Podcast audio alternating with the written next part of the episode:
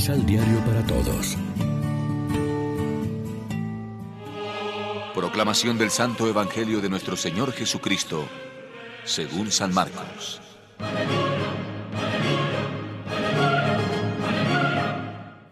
En eso, unos fariseos vinieron a él con ánimo de probarlo y le preguntaron, ¿Puede el marido despedir a su esposa? Él le respondió, ¿qué les ha ordenado Moisés? Ellos contestaron, Moisés ha permitido firmar el acta de separación y después divorciarse. Jesús les dijo, Moisés escribió esta ley porque ustedes son duros de corazón. Pero la Biblia dice que al principio, al crearlos, Dios los hizo hombre y mujer. Por eso dejará el hombre a su padre y a su madre para unirse con su esposa, y serán los dos uno solo. De manera que ya no son dos, sino uno solo. Pues bien, lo que Dios unió, que no lo separe el hombre. Y cuando estaban en casa, los discípulos le volvieron a preguntar lo mismo. Y él les dijo, El que se separa de su esposa y se casa con otra, comete adulterio contra la primera. Y si ésta deja a su marido y se casa con otro, también comete adulterio. Algunas personas presentaron sus niños a Jesús para que él los tocara. Y los discípulos reprendieron a esa gente. Al ver esto, Jesús se indignó y les dijo, Dejen que los niños vengan a mí. ¿Por qué se lo impiden? El reino de Dios es para los que se parecen a los niños. Y les aseguro que quien no reciba el reino de Dios como un niño, no entrará en él. Jesús los abrazaba y luego ponía sus manos sobre ellos para bendecirlos. Lección Divina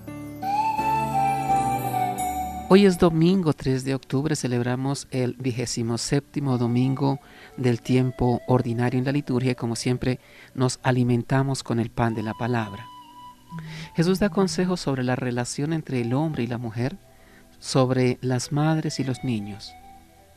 La pregunta de los fariseos a Jesús es maliciosa. Trata de poner a Jesús a prueba. ¿Es lícito al marido repudiar a su mujer? Esto indica que Jesús tenía una opinión diferente, pues de lo contrario los fariseos no le hubieran preguntado sobre este tema.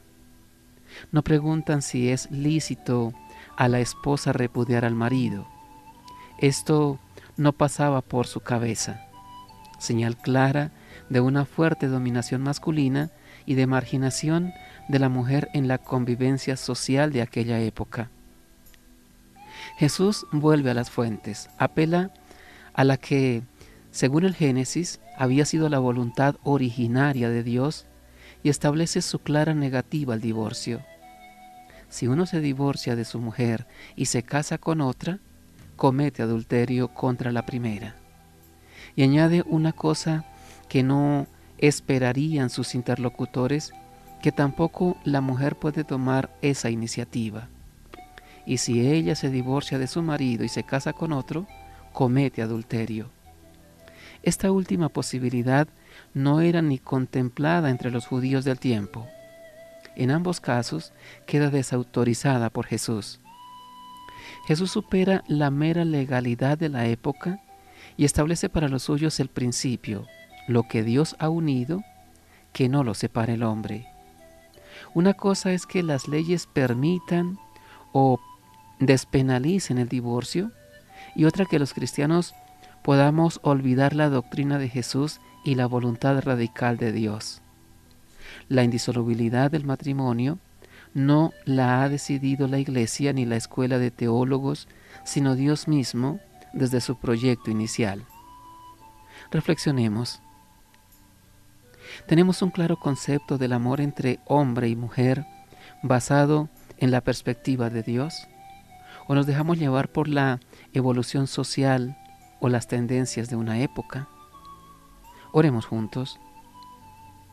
Señor Padre Santo, tú has creado al hombre y a la mujer para que el uno sea del otro ayuda y apoyo. Acuérdate hoy de los esposos.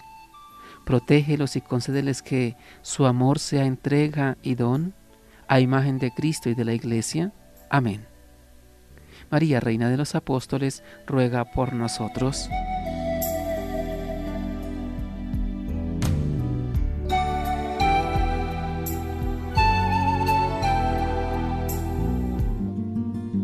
Complementa los ocho pasos de la Alexio Divina adquiriendo el emisal Pan de la Palabra en Librería San Pablo o distribuidores.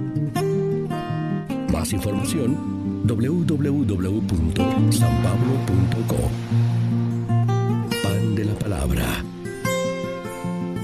Vive la reflexión.